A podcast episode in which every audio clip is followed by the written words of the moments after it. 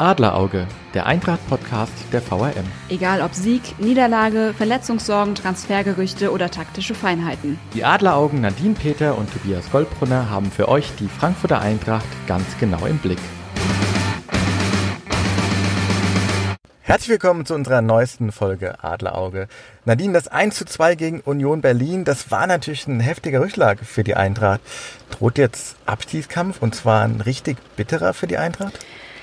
Man kann sich wieder so ein bisschen Sorgen machen. Also auch äh, nicht nur aufgrund des Ergebnisses, ähm, dass eine Niederlage mal so dazwischen rutscht, die vielleicht nicht eingeplant war. Okay, aber die Leistung hat mir wirklich, wirklich zu denken gegeben gestern wieder. Gerade auch eben, wenn man noch den Donnerstag im Hinterkopf hat, wo man wieder eine euphorische Europapokalnacht hatte und jetzt mit so einer Leistung gegen den Aufsteiger mit Verlaub Union Berlin um die Ecke kommt bei einem Heimspiel wohlgemerkt, das gibt mir wirklich zu denken. Und wenn man auf die Tabelle guckt, kann das ganz schnell wieder nach hinten rutschen, ja. Du hängst ja so ein bisschen im Niemandsland fest, ne? Ich meine, du hast, ähm, du hast eigentlich den gleichen Abstand nach oben wie nach unten, aber jetzt hast du ja zum zweiten Mal in Folge in der Bundesliga verloren und jetzt hast du ein Programm vor der Bus Brust in der Liga, was auch nicht ohne ist. Du spielst jetzt in Bremen, ähm, die werden alles reinwerfen, ja. die müssen gewinnen, ja. Da wird sich die Eintracht sehr, sehr schwer tun, gerade auswärts noch, wo sie ja eh zuletzt ähm, nicht gerade gut performt haben. Gleichzeitig spielen die direkten Konkurrenten unten alle gegeneinander. Mhm. Ähm, Mainz spielt gegen Paderborn, ähm, die Hertha spielt gegen Düsseldorf, das heißt, sie können auch fleißig punkten. Danach musst du wieder auswärts ran in Leverkusen. Mhm. Ähm, ich glaube, da ist für die Eintracht momentan auch sehr schwer was zu holen. Und dann kommt schon Gladbach. Also wenn du von diesen drei Spielen, selbst wenn du nur eins gewinnst, ähm, dann kann es nach unten richtig eng werden. Und vor allem zwischendrin hat man noch Europapokal und DFB-Pokal. Es ist ja nicht so, dass man jetzt immer eine Woche hat, um sich auf den jeweiligen Bundesliga-Gegner einzustellen. Das macht es halt zusätzlich noch schwer. Und ich habe wirklich so ein bisschen Bauchschmerzen jetzt im Hinblick auf das Spiel in Bremen. Da wird schon auch in Fankreisen seit Wochen so ja eher scherzhaft gesagt, na ja, wenn die Eintracht in Bremen spielt, dann punkten die auch mal wieder. Mhm. Aber das ist tatsächlich ein Szenario, was nicht weit hergeholt ist. Und die Eintracht ist nicht umsonst auch immer mal so gern gesehener Aufbaugegner für Mannschaften eben wie Bremen, die jetzt schon seit Wochen da hinten drin hängen und seit Wochen äh, auch mal unglücklich einfach verlieren, aber einfach auch nicht gewinnen können. Da kommt dann so eine in der Liga etwas angenockte Eintracht ähm, den Bremern wahrscheinlich gar nicht so ungelegen. Und dann will ich eigentlich gar nicht drüber nachdenken, was dann, wie es dann weitergeht. Zumal die Rotation ja auch momentan nicht wirklich funktioniert. Und ich meine, jetzt schauen wir mal auf Salzburg. Du musst da ein Top-Team ins Rennen schicken, weil ja. wir haben gesehen gegen Union, du kannst super schnell 0-2 zurückliegen und ähm, ja, dann beginnt das große Zittern und ja. dann ist dieses 4 zu 1 ähm, auch noch nicht ins Ziel gerettet. Deswegen, ich denke schon, dass Adi Hütter da wieder versucht, ähm, auch seine, seine beste Mannschaft ins Spiel zu bringen. Aber er weiß natürlich, dass er dann in Bremen, weil, wie du gesagt hast, danach folgt ja dann schon Pokal gegen Bremen auch wieder. Ja. Und dann, wenn man weiterkommt, direkt ja auch Schlag auf Schlag ähm, wieder die Woche drauf und nochmal drauf wieder dann ähm, das Achtelfinale in der Europa League. Ja. Und ähm, gestern gerade so Spieler wie Durm, Chor, da kam gar nichts. Nee. Also gerade bei Ergik Durm war ich etwas enttäuscht, muss ich sagen. Der hat jetzt wochenlang auf seine Chance gewartet. Die hat er jetzt gestern bekommen und hat sie halt gnadenlos in Sand gesetzt. ähm, das, und das liegt jetzt nicht nur daran, dass er vor dem 0 zu 1 mit beteiligt war an diesem Missverständnis, was da zwischen Abraham, ihm und Trapp geherrscht hat. Aber er war sonst wirklich nicht zu sehen und ist, wenn dann halt leider nur mit Fehlern aufgefallen. Und das ist für jemanden, der ja eigentlich mit dem Anspruch, ähm, als Stammspieler in Frankfurt agieren zu können, nach Frankfurt kam, zu wenig. Und das macht mir dann doch ein bisschen Sorge, wo ich die letzten Wochen noch gedacht habe, na Mensch, vielleicht haben sie wirklich in der Breite jetzt ein bisschen, sind sie besser aufgestellt als noch letztes Jahr. Äh, da mache ich mir jetzt gerade wieder so ein bisschen Gedanken, ob das denn wirklich so ist, ob diese Breite, die ja auch immer von Hütter und von Bobic ähm, ja hochbeschworen wird, ob die wirklich da ist, weil Durm gestern und auch Chor, der hat mir noch ein bisschen besser gefallen als Durm, der hat wenigstens auch mal mit ein paar Offensivakzenten versucht, nach vorne ein bisschen was zu bewegen, ähm, war mir das in der Breite zu wenig. Und auch wieder, und wir haben es gestern während des Spiels auch schon gesagt und uns die Frage gestellt, was zur Hölle passiert mit Daichi Kamada in der Bundesliga. also es ist mir ein Rätsel, wie ein Mann äh, binnen weniger Tage so zwei verschiedene Gesichter zeigen kann. Also ich, ich hatte manchmal das Gefühl, ähm, der ist gar nicht dabei. Ja. Also dann ist er wieder aufgetaucht und äh, auf einmal, ach, oh, da ist ja der Ichi Kamada. Das ist natürlich jetzt ein bisschen böse formuliert. Aber im Endeffekt, ähm, wenn man überlegt, wie er in der, in der Europa League was für einen Auftritt er da ja. hingelegt hat, wie souverän er diese Tore gemacht hat. Ich so weiß, unbeschwert. Richtig, ja. Also alles mitgebracht hat, was man, was man, was man braucht, um so ein Spiel auch, auch mal alleine zu entscheiden, ja. ja. Und jetzt gegen Berlin ähm, war davon nichts mehr zu sehen. Vielleicht hat doch äh, einfach Sippelrode recht und sagt, äh, der, der, Junge spielt jetzt nur noch donnerstags, ähm, dann, dann funktioniert ja. ja, aber es war gestern, ja, es war in der Tat, dieses, dieses Unbeschwerte fehlte bei ihm. Ja. Vielleicht wurde er auch ein Stück zu, zu hoch gelobt. Aber auch das ist eigentlich eine Sache, mit der muss ein Profi umgehen können. Und Lob seien wir mal ehrlich, ist ja eigentlich was Positives. Das sollte einen ja eigentlich eher beflügeln. Das kann dann höchstens mal dazu führen, dass man vielleicht ein bisschen überdreht, ne? dass man zu viel will. Aber das war ja bei ihm nicht zu sehen, eigentlich, dass er zu viel wollte. Es hat, hat ja auch wirklich nichts funktioniert, bis auf eine Szene, an die ich mich erinnere, wo er mal im Strafraum zwei Unionsspieler stehen lässt und dann gut zurücklegt auf David Abraham, glaube ich, war es. Ansonsten kam da in der Offensivbewegung von ihm viel zu wenig. Und ich weiß es nicht. Bei ihm kann man noch nicht mal sagen, dass er jetzt irgendwie schon ausgelaugt ist, weil er war, klar, er war lange verletzt. Ähm, da kann man jetzt auch nicht erwarten, dass er bei jedem Spiel Höchstleistung abruft. Aber körperlich müsste er eigentlich voll im Saft stehen. Und unter dem Aspekt verstehe ich noch weniger, dass er dann wirklich, wie gesagt, binnen weniger Tage so zwei komplett verschiedene Leistungen auf den Platz bringt. Und ja, scheinbar auch immer eine gute Mannschaftsleistung im Rücken braucht, um so zu funktionieren, wie er es am Donnerstag getan hat. Und wahrscheinlich braucht er auch vielleicht da Unterstützung von einem wie Philipp Kostic. Ähm, mhm. du hast es ja immer wieder gesagt, äh, das Eintracht-Spiel, es lebt eigentlich von ihm. Und ähm, wenn Kostic sich mal verletzt, dann wird es ganz, ganz schwer. Aber wenn er auch wie gegen Union ähm, einfach eine Körpersprache an den Tag legt, ähm, du hattest das Gefühl, er war sofort unzufrieden, wenn mal was mhm. nicht geklappt hat. Und ähm, ich glaube, dass natürlich auch viele auf ihn draufschauen. Mhm. Ja? Viele sagen, okay, was macht Philipp? Mhm. Ähm, der uns ja auch so mitreißt, ähm, wenn es gut läuft. Aber wenn es nicht gut läuft, dann ist es natürlich auch schwer, ähm, da so ein, ich nenne es jetzt mal fast Ausfall zu ersetzen. Ja, wobei ich fand, er war gestern kein Ausfall. Er war schon derjenige, wenn es offensiv nach vorne ging, dann lief das zu 99 Prozent über ihn. Aber er ist, wie du gesagt hast, halt ein Spieler, der sehr schnell mit sich auch hadert. Er meint das auch gar nicht, glaube ich, in dem Sinne böse, dass er da irgendwie die Mannschaft mit runterzieht. Aber es ist schon so, wie du sagst, ähm, gerade auch vielleicht jüngere Spieler wie ein Kamada, die schauen auch schon, ne, wie ist jetzt seine Körpersprache. Und er ist da teilweise wirklich wie so ein Rumpelstilzchen, ähm, hat er da auf dem Platz dann rumgestampft, wenn eine Flanke von ihm nicht so gekommen ist, wie er sich das vorgestellt hat. Ähm, das ist schwierig. Ich finde es prinzipiell gut, dass man da jemanden hat, der auch mal signalisiert, ey, das ist gerade nicht gut, was wir hier machen und auch nicht, was ich mache. Also, dass er gar nicht auf die Mannschaft überträgt, sondern mit sich selbst hart in die Kritik geht. Ähm, es darf halt nicht überhand nehmen. Ne? Es darf dann halt nicht so passieren, wie, wie du es angedeutet hast, dass die Mannschaft sich dann davon mit runterziehen lässt. Aber prinzipiell, das hatte ich zu Beginn auch der Saison schon moniert und auch in der Phase, wie es vor Weihnachten schlecht lief, eigentlich stehe ich auf so Typen, die auch mal sagen, ey, so jetzt nicht und jetzt müssen wir uns mal am Riemen reißen, auch während des Spiels schon.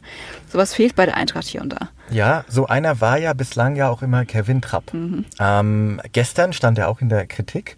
Ähm, beim 0 zu 1 ist er auch nicht energisch genug hingegangen. Ähm, vielleicht hätte von ihm ja auch der Impuls kommen müssen. Er hätte die Ansage machen müssen, okay, ähm, du nimmst ihn, du nimmst ihn oder ich nehme ihn. Ähm, und beim 0 zu 2 gehen die Meinungen ja auch weit auseinander. Mhm. Ähm, viele sagen, das war auch sein Fehler, den kann er besser klären. Er hat danach ja direkt nach dem Spiel gesagt, Punkt, kein Torwartfehler. Mhm. Aber er war auch ein bisschen angegriffen, also er war auch ein bisschen dünnhäutig in dem Moment. War das eher der Niederlage geschuldet an sich oder hat er da auch vielleicht ein bisschen dann auch ja, irgendwo in sich drin auch gebrodelt, weil er mit seiner Leistung nicht zufrieden war. Ich glaube, eine Kombination aus beidem. So wie ich Kevin bisher kennengelernt habe, ist er wirklich einer, der auch unfassbar ehrgeizig ist, der sich über jeden kleinen Wackler, den er in seinem Torwartspiel hat, maßlos ärgert.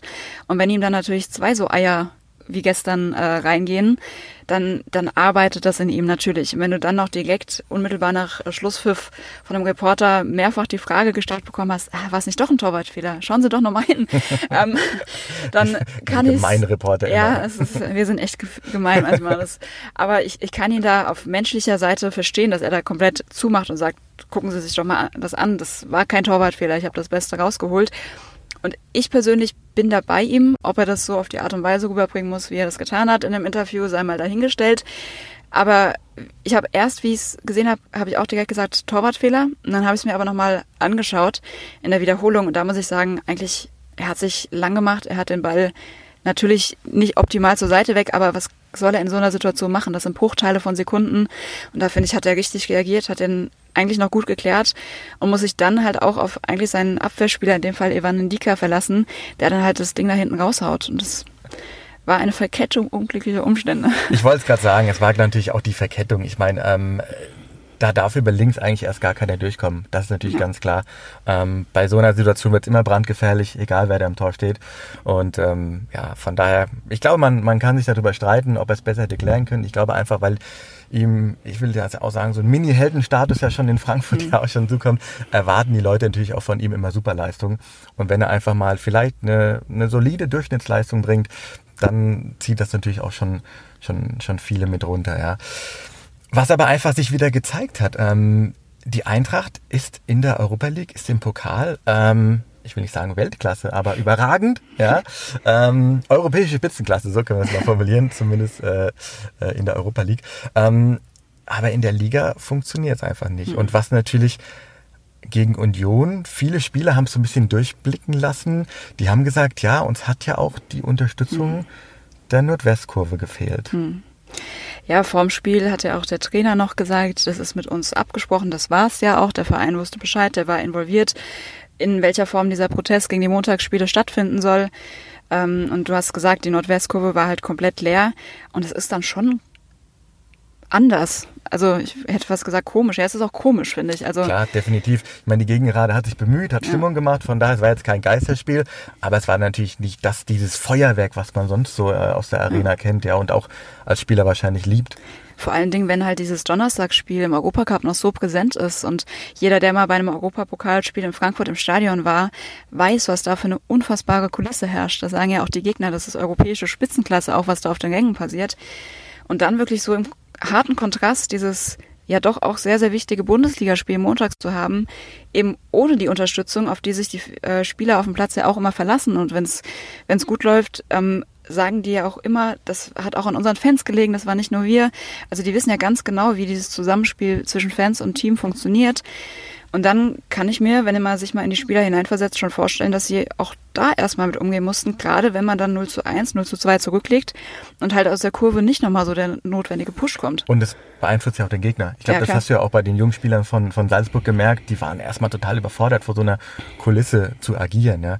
Aber Klar, Protest, keine Frage. Und die Eintracht hat sich da ja auch schon sehr oft kreativ gezeigt ja. in solchen Situationen. Und ich finde es ja auch gut und richtig und auch bewundernswert, was die Eintracht-Fans da zeigen. Ich meine, die Nazi-Rausrufe, die sind, die sind quer durch die Republik gegangen, ja, die haben Spuren hinterlassen, sehr gute Spuren, das auch unfassbar wichtig war. Aber in dem Fall sind sie da vielleicht einen Schritt zu weit gegangen und haben sich damit auch selbst keinen Gefallen getan? Also nach meinem Geschmack ja. Ich finde es wichtig und richtig, dass man auch, obwohl die Montagsspiele zur übernächsten Saison abgeschafft werden, weiterhin ein Zeichen setzt und sagt, mit uns als Fans wir lassen das nicht mit uns machen, wir plädieren und kämpfen weiter für fanfreundliche Anschlusszeiten.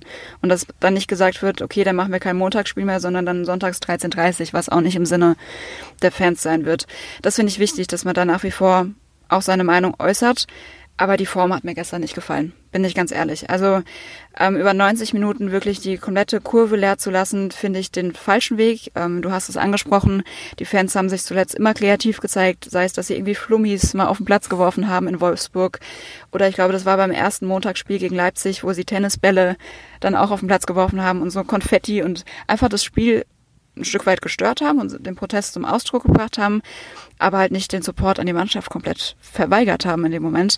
Und das war mir gestern einfach über 90 Minuten war es mir zu viel. Also wenn man gesagt hätte, eine Halbzeit oder 15 Minuten und 30 Sekunden. Mhm. Gerade, gerade für eine Sache, die ja eigentlich auch schon entschieden ist. Ja. ja wie du gesagt ja. hast. Ich meine, ähm, es ist ja klar, dass die Montagsspiele abgeschafft werden, ja. Ja, also unter dem Aspekt habe ich es halt noch weniger verstanden. Und wie ja. gesagt, man hätte so ein bisschen kreativer sein können, wie ich es gerade schon angedeutet habe, dass man sagt, man bleibt 15 Minuten und 30 Sekunden dem Block fern, um zu sagen, ey, wir wollen wieder Spiele, mehr ja. Spiele samstags 15:30.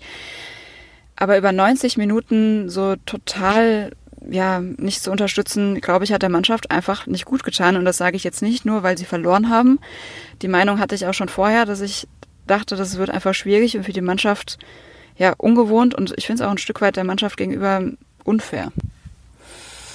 Jetzt in Salzburg werden natürlich äh, wieder viele Fans mit dabei sein. Ähm, da wird im Stadion natürlich auch wieder eine ganz andere Stimmung mhm. herrschen. Mhm. Die die Eintracht-Fans, die vor Ort sind, die werden auch die Mannschaft da wieder antreiben. Ähm, von daher, Nadine, an dich die Frage, was glaubst du, wie geht's aus am Donnerstag? Boah, ich tue mir ehrlich gesagt schwer. Ich habe da gestern Abend schon drüber nachgedacht. also ich traue der Mannschaft zu, dass sie wiederum ein ganz anderes Gesicht am Donnerstag zeigen wird. Aber so ein Spiel wie Union Berlin lässt sie auch nicht unbeeindruckt. Die wackeln irgendwie in 1 zu 2 über die Zielgerade. Das ist mein Tipp. Was sagst du? Ich glaube auch, Salzburg wird genug Qualität und auch äh, Ehrgeiz haben, um dieses Spiel zu gewinnen. Die Eintracht wird die Erfahrung und abgeklärt haben, ähm, um sich da ein Ziel zu bringen. Von daher, die Eintracht verliert 2 zu 3 und steht dann im Achtelfinale. Das wird aber dann ein spannendes Spiel. Sind wir, sind wir gespannt. Wir werden es beobachten. Von daher, einen schönen Tag noch. Bis bald. Ein Angebot der VRM.